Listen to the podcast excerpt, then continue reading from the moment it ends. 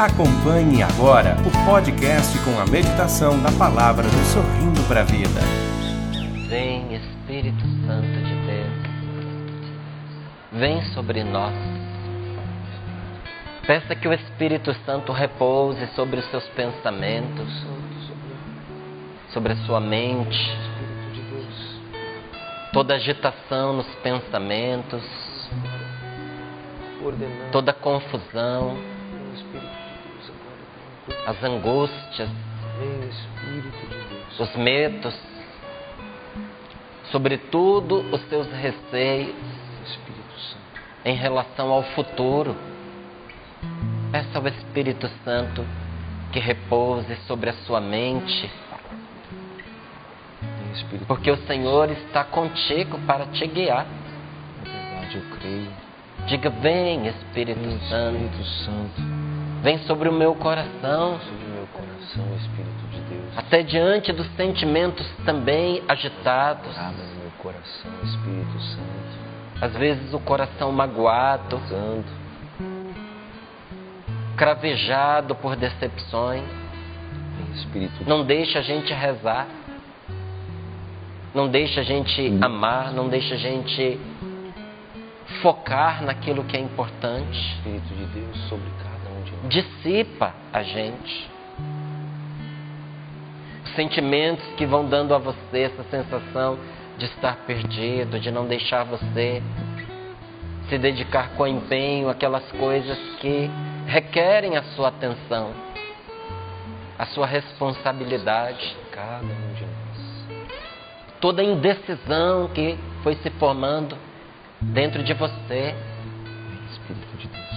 Peça ao Espírito Santo Vem, agora Espírito Santo, agora habitar meu Venha. coração, que te envolva fazendo morada, Espírito e Santo. te leve com segurança possuindo, Espírito de Deus. pela firme convicção Ajuda-me, Espírito de Santo. que Deus está com você, Eu creio.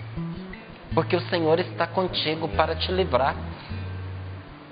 O. Senhor está contigo para te amparar. O Senhor está contigo para iluminar as suas decisões, sempre agir pela fé, porque a fé é agradável a Deus. Quando nós não agimos pela fé, nós agimos pelo medo. E quando nós agimos pelo medo, Espírito de Deus. As consequências nunca são boas. Sempre nos leva a cometer erros, a cometer equívocos. Então peça ao Senhor agora para guiar o seu coração Espírito Santo me guiando. Vem, pela firme convicção em Deus. Espírito Santo. Por vezes a responsabilidade cobra de você atitudes e você precisa responder, Espírito de Deus. mas sempre pela fé, nunca pelo medo, Espírito de Deus.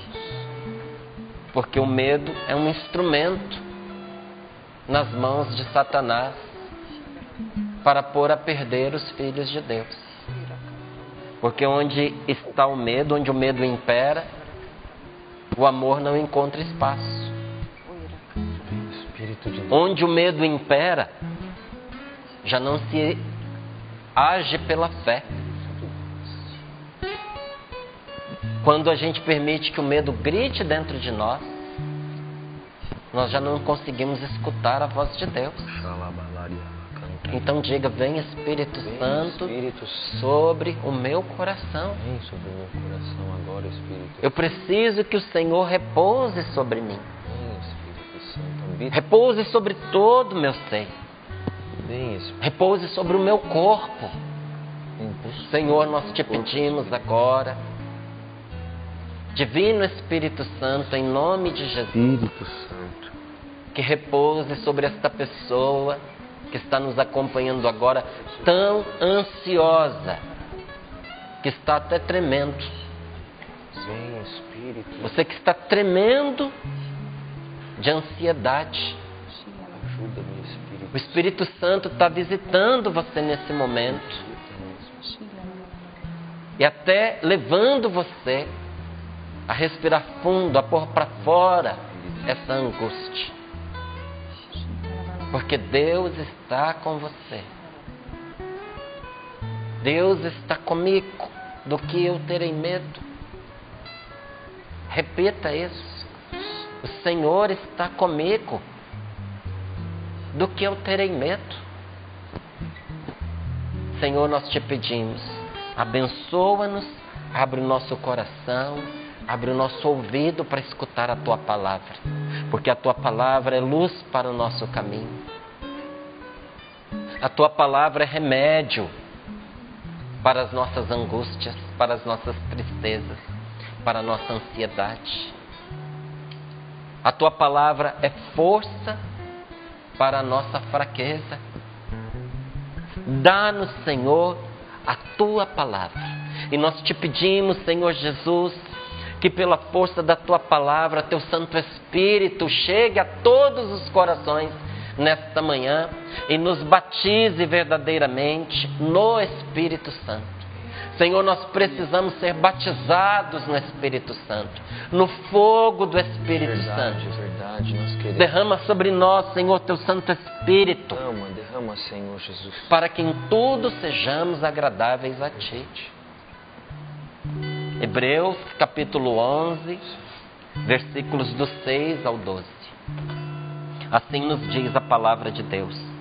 Ora, sem a fé é impossível agradar a Deus.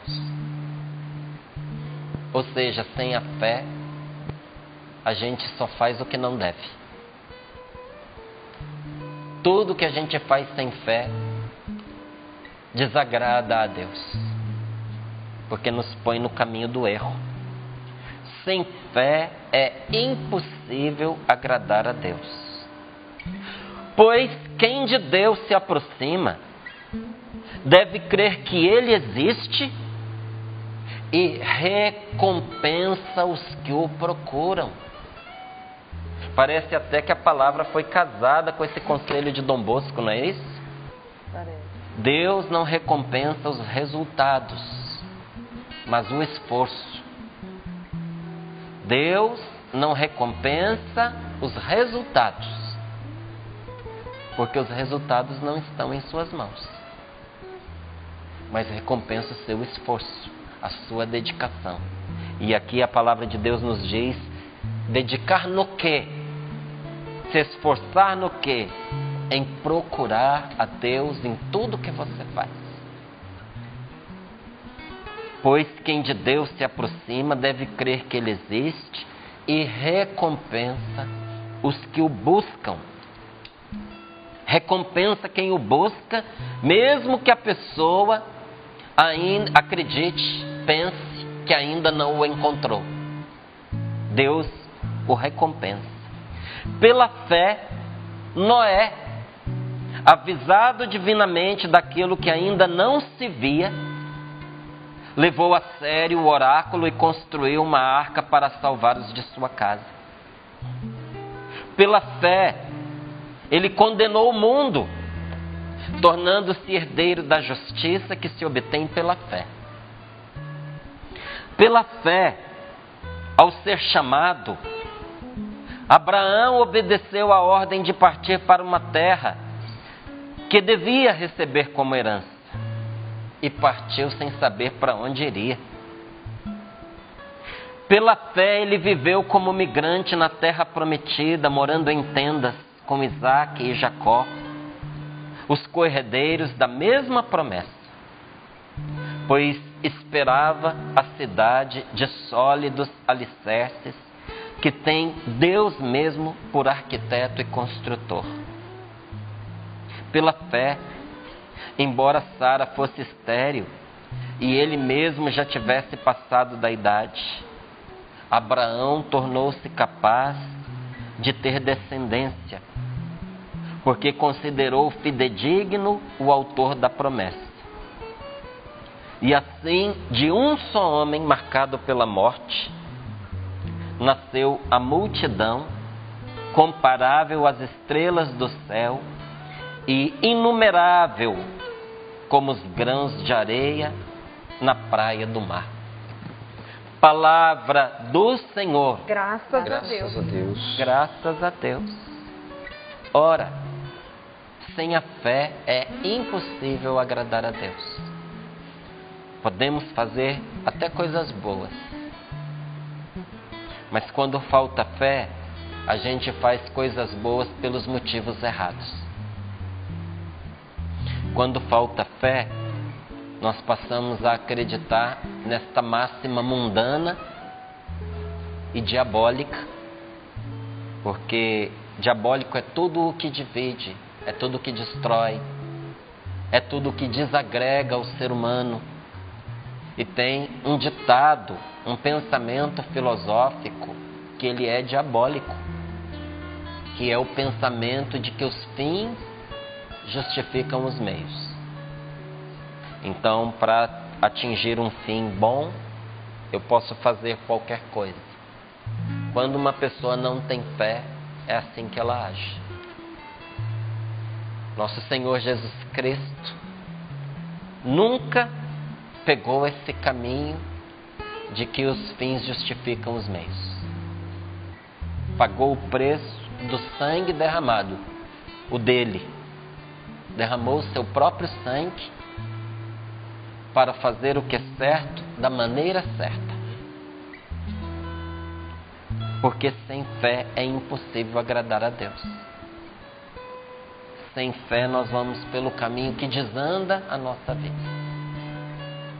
Então, tudo que nós vamos fazer, nós precisamos fazer com firme convicção na vontade de Deus.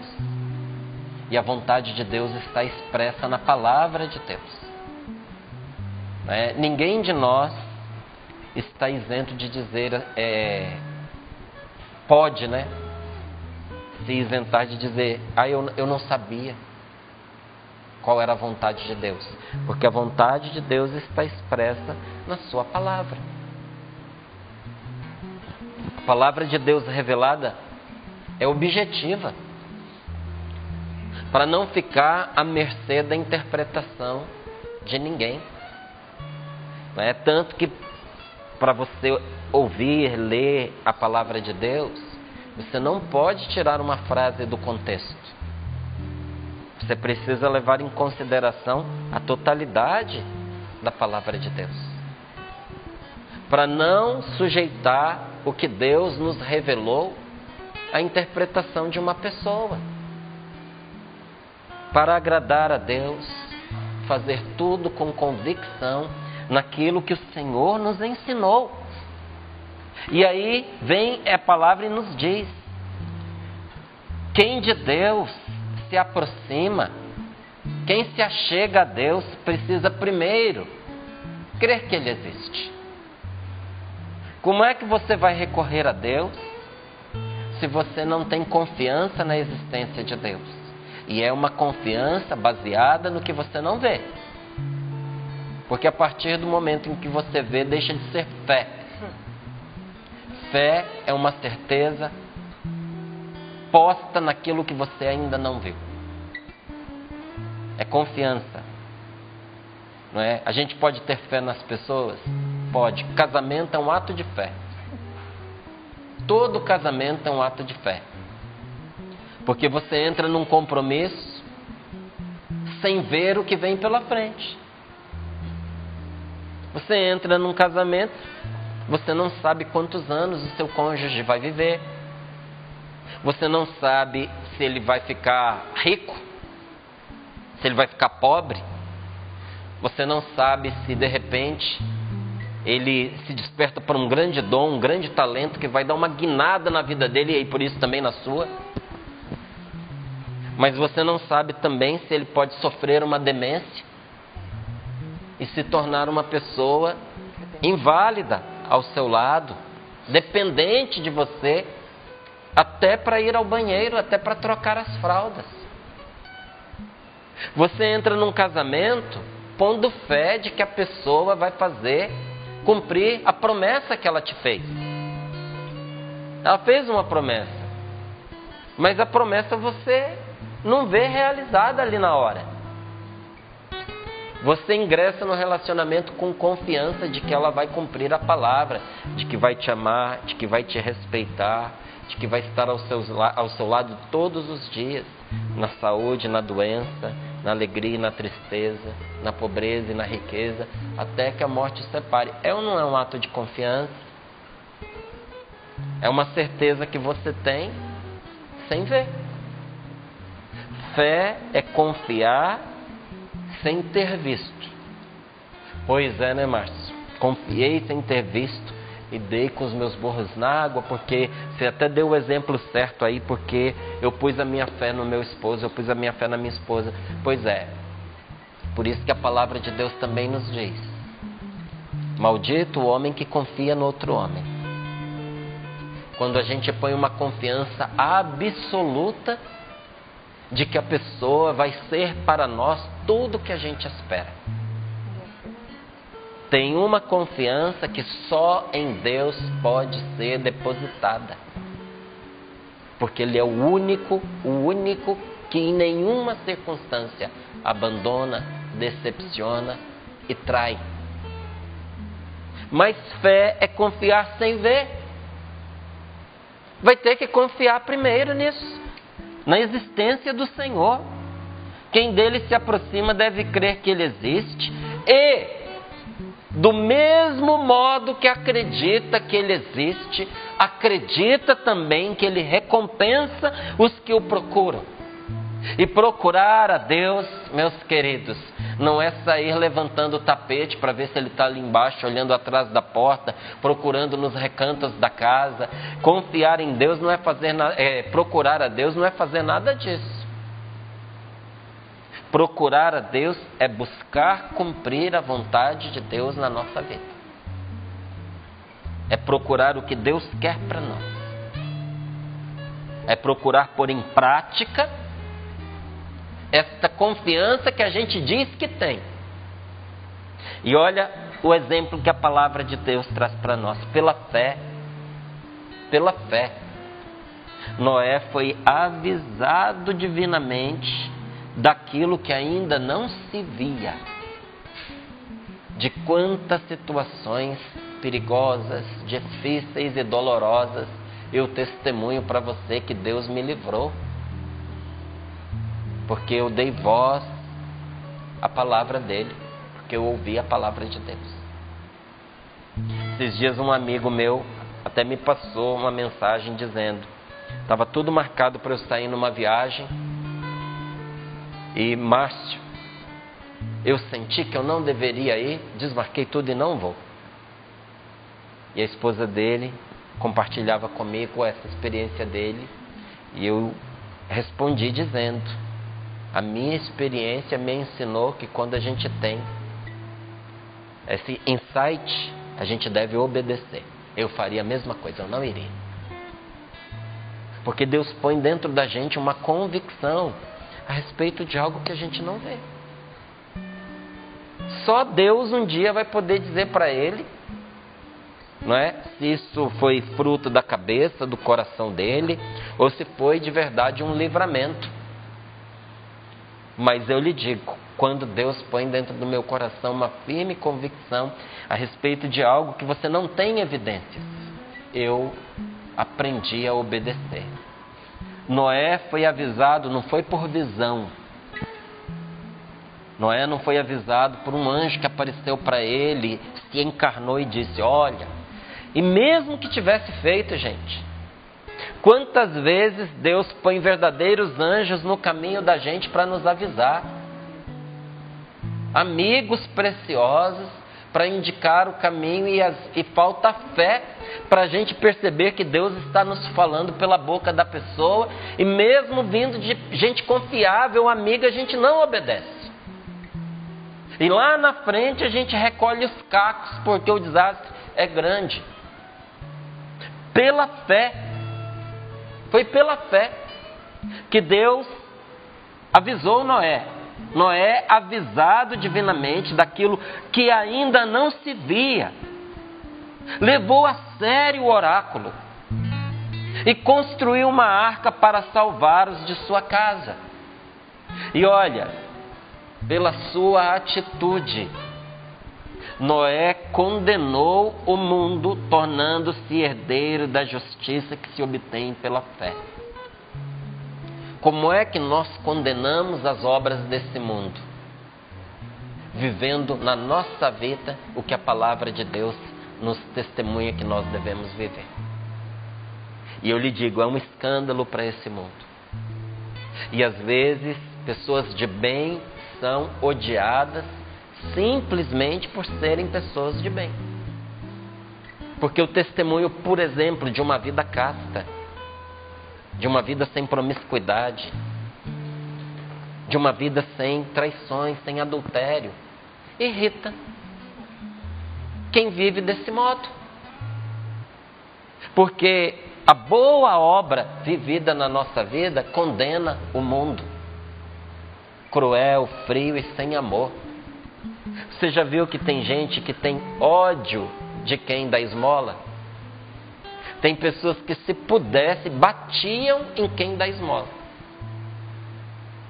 Tem gente que acha abominável uma pessoa tirar do que tem para repartir com a outra pessoa. Você sabe por quê? Primeiro, a inveja. Porque não quer que o outro seja beneficiado. Ou até pensa, se vai fazer, tem que fazer por mim e não pelo outro. Isso, isso tem nome, isso se chama inveja. Esse é o primeiro motivo. E segundo, porque a boa atitude do outro mostra que eu não estou fazendo nada. Mostra o que eu deveria fazer e não estou fazendo. São as boas obras que nós vivemos que condena esse mundo pagão, vazio e sem fé, mais do que as nossas palavras, porque de palavras vazias este mundo está cheio, gente. Inclusive, a gente dizer uma coisa e fazer outra é um escândalo para esse mundo. É um escândalo quando eu sou de quando eu digo que eu sou de Cristo, mas eu vivo como se não fosse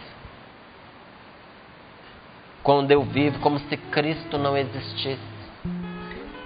Quando, além de eu não viver aquilo que a palavra de Deus me orienta para viver, me ilumina para viver, eu ainda defendo o contrário.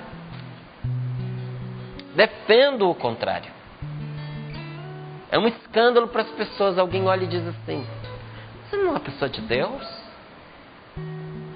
Ele não é uma pessoa que diz que é cristão. Como é que ele está fazendo o contrário daquilo que ele fala? E sabe o que, que acontece nessa hora? A pessoa perde a sua fé na gente. E às vezes, por causa da gente, perde a sua fé em Deus. E você estava até começando a crer em Cristo, perde a sua fé em Cristo. Então, quando você olha para esse mundo e diz assim: Eu não concordo com o que esse mundo está vivendo, meu amigo, você tem todo o direito. Sabe o que, que você faz? Viva o que esse mundo não vive. Seja justo, seja bondoso, seja honesto, seja íntegro, seja casto. O que, que é castidade? Para aqueles que são solteiros, abster-se das relações sexuais. Ah, porque para não engravidar alguém, para não pegar uma doença venérea, são, essas são as justificativas negativas. Não faço para não ter, ah, ou não aí, não, não, não faço para não pegar uma doença, não faço para não pegar, é, é, para não é, ter uma gravidez indesejada. Tá, são justificativas concretas. Mas tem algo positivo na nossa castidade. Por que, que eu não faço isso? Porque eu me respeito. Porque meu corpo é a casa em que eu moro. Porque o meu corpo é sagrado, meu corpo é santo. Porque Deus habita em mim. Porque eu sou templo de Deus. E ainda que a outra pessoa não entenda isso a respeito dela mesma, eu sei, e mesmo que ela não queira, eu a respeito. Eu não vou usá-la. E é muito interessante quando nós entramos num relacionamento com o desejo de usar a pessoa para afogar nossas carências, para preencher ali um espaço, para ter um uso sexual, o respeito vai se embora logo nos primeiros momentos. E o relacionamento vira um relacionamento de descarte. Por isso que não é raro você encontrar pessoa que pula de relacionamento em relacionamento. Respeite-se. Quanta gente ingressou pelos caminhos da depressão, do desânimo, do desalento, do pânico, a partir de experiências em relacionamentos que foram extremamente negativas. E negativas do, de que ponto? De ser desrespeitada, desrespeitado, de ser instrumentalizado, de se sentir um objeto de descarte nas mãos da outra pessoa, o que teria sido muito diferente se tivesse dado fé à palavra de Deus.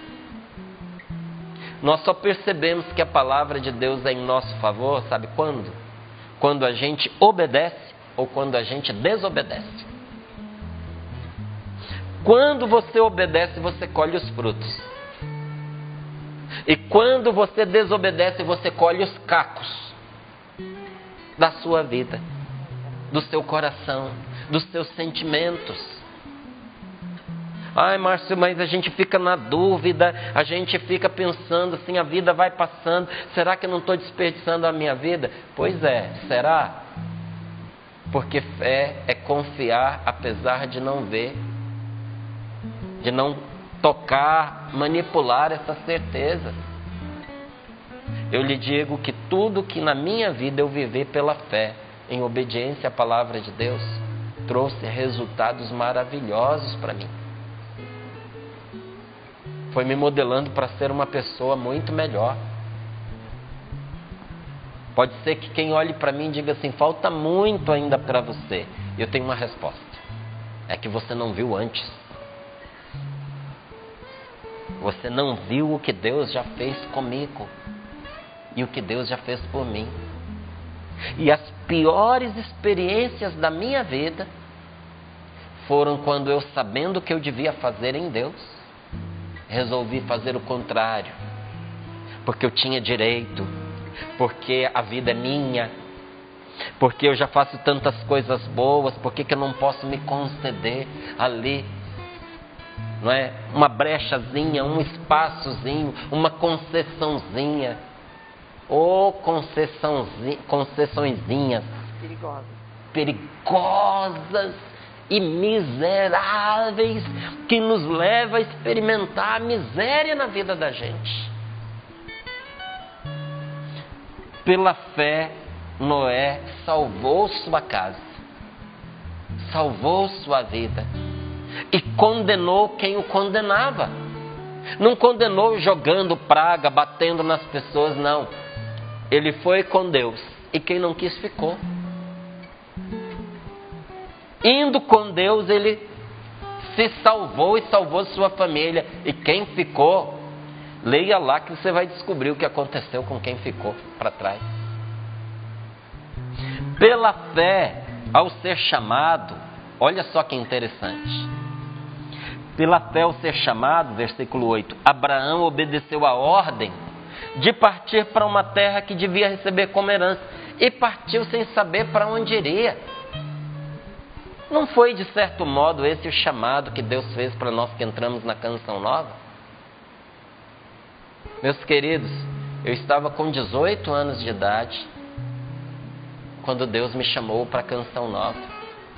Estava bem, já morava fora de casa há uns quatro anos, tinha passado num concurso, tinha conquistado meu espaço, tinha um futuro estável garantido, com estabilidade econômica. Eu já tinha ó, ajeitado a minha vida. E de repente eu recebi esse chamado de Deus para eu entrar na canção nova que eu te juro, eu não conhecia.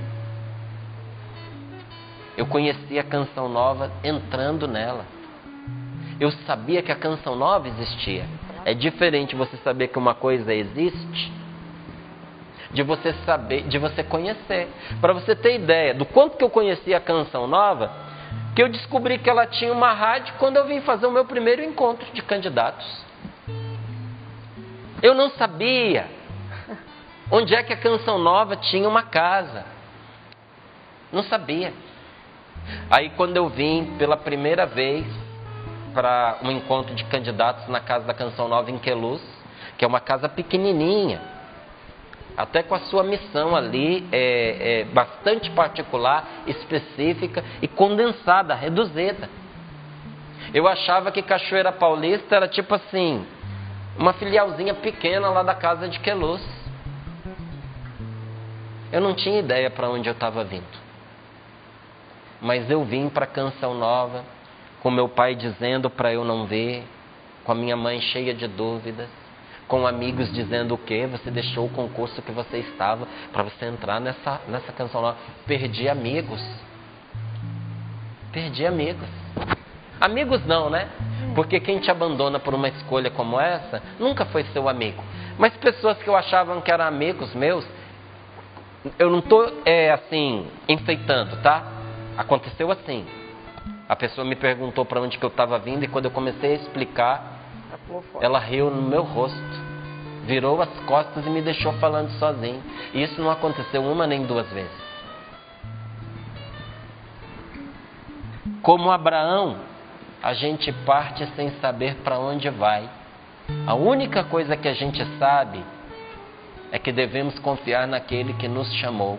E não tem nenhum dia, nenhum dia da minha vida que eu me arrependa de ter entrado na canção nova, apesar de todas as dificuldades que eu já enfrentei por causa dela e dentro dela, inclusive. Nunca me arrependi. Porque a gente só se arrepende quando a gente não sabe o que a gente veio fazer, por que a gente veio fazer e quem nos trouxe. Eu sei quem me trouxe. E assim é comigo e assim é contigo. Nas coisas que Deus chamou você. Só que olha, é a fé que nos leva a obedecer a Deus, indo para onde a gente não sabe. Porque se você for só para onde você sabe, a sua vida não vai sair do que é aquilo que ela é. Para a sua vida mudar, você vai precisar ir com aquele que sabe por onde te leva. Porque se eu e você soubéssemos por onde nós andamos, nós seríamos satisfeitos da nossa vida e muitas vezes nós não somos. Porque aquilo que nós determinamos para nós mesmos não nos satisfaz.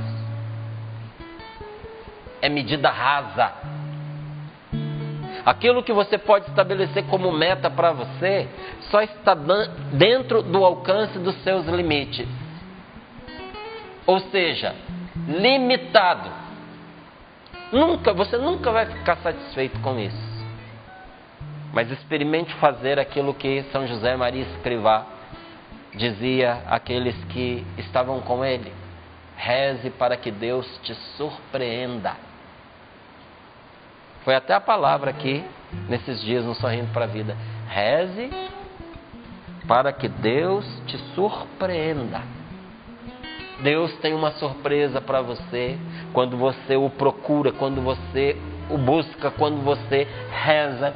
E diz aqui: pela fé, Abraão viveu como migrante na terra prometida, morando em tendas com Isaac e com Jacó, co-herdeiro das mesmas promessas, pois Abraão esperava não um lugarzinho qualquer, ele esperava uma cidade de sólidos alicerces que tem Deus por arquiteto e construtor. Ele não estava buscando repouso nesta vida. O repouso que Abraão buscava é eterno. Você está buscando o quê? Talvez a gente esteja que nem migrante, né? Perdido nas muitas atividades da vida. Porque hoje você não precisa morar em vários lugares para você migrar. Uhum. Hoje a nossa capacidade de deslocamento faz da gente um cidadão do mundo. E isso te satisfaz? Eu quero o céu. Eu quero Deus. E nessa vida, aquilo que eu faço precisa me encaminhar para aquele que construiu para mim essa cidade de sólidos fundamentos que é o próprio Senhor. E termina dizendo aqui pela fé, embora Sara fosse estéril. E o próprio Abraão tivesse passado da idade, ele tornou-se capaz de ter descendência, porque considerou fidedigno o autor da promessa. Ou seja, fidedigno quer dizer digno de fé, aquele que prometeu. E assim, de um só homem já marcado pela morte, nasceu uma multidão comparável às estrelas do céu e inumerável como os grãos de areia do mar. Esses dias eu trouxe aqui no Sorrindo para a Vida um testemunho que eu recebi. Eu tinha terminado um, um momento de pregação e um casal se aproximou de mim. E eles compartilharam que se amavam, que se respeitavam, que eram felizes, muito felizes juntos, mas que eles não tinham filhos. E que o marido tinha problemas e por isso eles não conseguiam engravidar. Naquele momento, rezando, hoje eu posso dizer que foi Deus quem me deu a palavra, porque a árvore você conhece pelos frutos. Deus me deu uma palavra ali para eles naquele momento de oração. Eu olhei para aquela mulher e disse para ela: A próxima vez que nós nos encontrarmos, você estará grávida. E ela acreditou. E o marido acreditou. Apesar do que eu não sabia que determinava em contrário, porque, por exemplo, eu não sabia que ele tinha passado por um tratamento de câncer que eu tinha levado à esterilidade. Ele era estéril. Porque o tratamento contra o câncer o esterilizou. Eu não sabia disso. E que bom até que não sabia. Mas fui fiel em dizer a palavra que Deus me dava para ele. E a palavra é: na próxima vez que nós nos encontrarmos, você estará grávida Abraão tornou-se capaz de ter filhos porque considerou digno de fé aquele que prometeu. Esse casal entendeu que ali estava uma palavra de Deus para eles. Semana passada ou retrasada, ao vir para o Sorrindo para a Vida numa segunda-feira, ela estava ali me esperando para me dizer: Você falou que a próxima vez que nós nos encontrássemos, eu estaria grávida. Estou com oito semanas de gravidez. Eu, cujo marido era estéreo. Meus queridos, a fé abre portas para nós que nada mais pode abrir, mas não é a fé em qualquer coisa, nem a fé em qualquer pessoa, é a fé em Deus. Sem fé é impossível agradar a Deus. Mas pela fé Noé recebeu um aviso que o salvou. Pela fé Abraão se deixou conduzir ao encontro de sua maior realização, sem saber o que esperava, nem saber para onde ia. Deus lhe deu uma terra, mas ele não se apegou a essa terra. Você sabe por quê? Porque ele queria mais do que a terra, ele queria Deus. É uma imbecilidade a gente se apegar às coisas que nós vamos deixar. Tenha o que você precisa ter, faça o que você precisa fazer, seja o melhor no seu trabalho, produza, gere riqueza, mas não se apegue às suas riquezas nesta vida, porque todas elas ficarão. Ponha os seus tesouros em ordem de prioridade. Primeiro é Deus na minha vida. E pela fé ele conseguiu, apesar de ser velho e da sua mulher ser estéril, tornar-se pai. Ele não sabia para onde ia. Bastava-lhe saber que ia com Deus. Isso não basta para você? Precisa bastar para mim. Então não era tanto nas promessas que Abraão se apoiava, mas naquele que prometeu fidedigno o autor da promessa. Quem que era digno de fé? O autor da promessa. Então, por isso, na minha vida, eu aprendi que se eu compreendi mal até uma promessa de Deus na minha vida, e se eu percebi que o que eu estava esperando é equivocado, eu não me decepciono, não me angustio, porque eu sou capaz de me ajustar se eu percebo que aquilo é a vontade de Deus. Minha gente, se eu tiver certeza que é a vontade de Deus, eu vou com Ele, porque a vida já me mostrou que tudo que eu vou sem Ele não vale a pena para mim. Feche seus olhos um pouquinho. Se ponha no lugar desse Abraão. Talvez você esteja vivendo desafios parecidos, mas como este homem, faça igual. Abraão não olhava para as dificuldades do que estava à sua frente, mas para o Rei eterno, imortal, invisível, o único Deus sabe que havia assumido o compromisso de dirigir o seu caminho e certamente seria fiel. Que fé! É a isso que Deus nos chama, a ter fé. Tenha fé em Deus. É, é isso que a tudo transforma. Só que a fé faz a diferença desde que ela seja obedecida. Você está disposto a obedecer a fé? A ir com Deus aonde Ele quiser te levar? Nós devemos nos contentar, sabe, como um bom soldado, que ao sair em missão, recebe ali um envelope fechado com as ordens, pondo a confiança não no que está no envelope, mas naquele que o comanda. Nós devemos estar prontos a levantar, a deixar tudo e seguir a Cristo, pela segurança que nós possuímos de que o máximo desta terra não se compara com o mínimo do céu. Então não basta nós partirmos com Deus para uma aventura de fé, é preciso pôr de lado os nossos mapas pôr de lado a nossa maneira de fazer, pôr de lado essas seguranças falíveis da nossa vida. Porque se você vai com Deus, se prepare para a sua presa. Nada vai ser como você esperava. Porque Deus não se prende a caminhos conhecidos. Repita comigo. Deus não se prende a caminhos conhecidos. Deus tem um caminho que eu não conheço. Ele vai me guiar por um caminho que eu jamais sonhei ver. E isso vai ser maravilhoso para mim. Deus não se guia pelo medo e quer que também nós não tenhamos medo de nada enquanto Ele estiver ao nosso lado. Senhor, eu creio e confio em Ti. É daí que vem a minha segurança. Eu creio e confio em Ti. Você acompanhou mais um podcast com a meditação da palavra do Sorrindo para a Vida.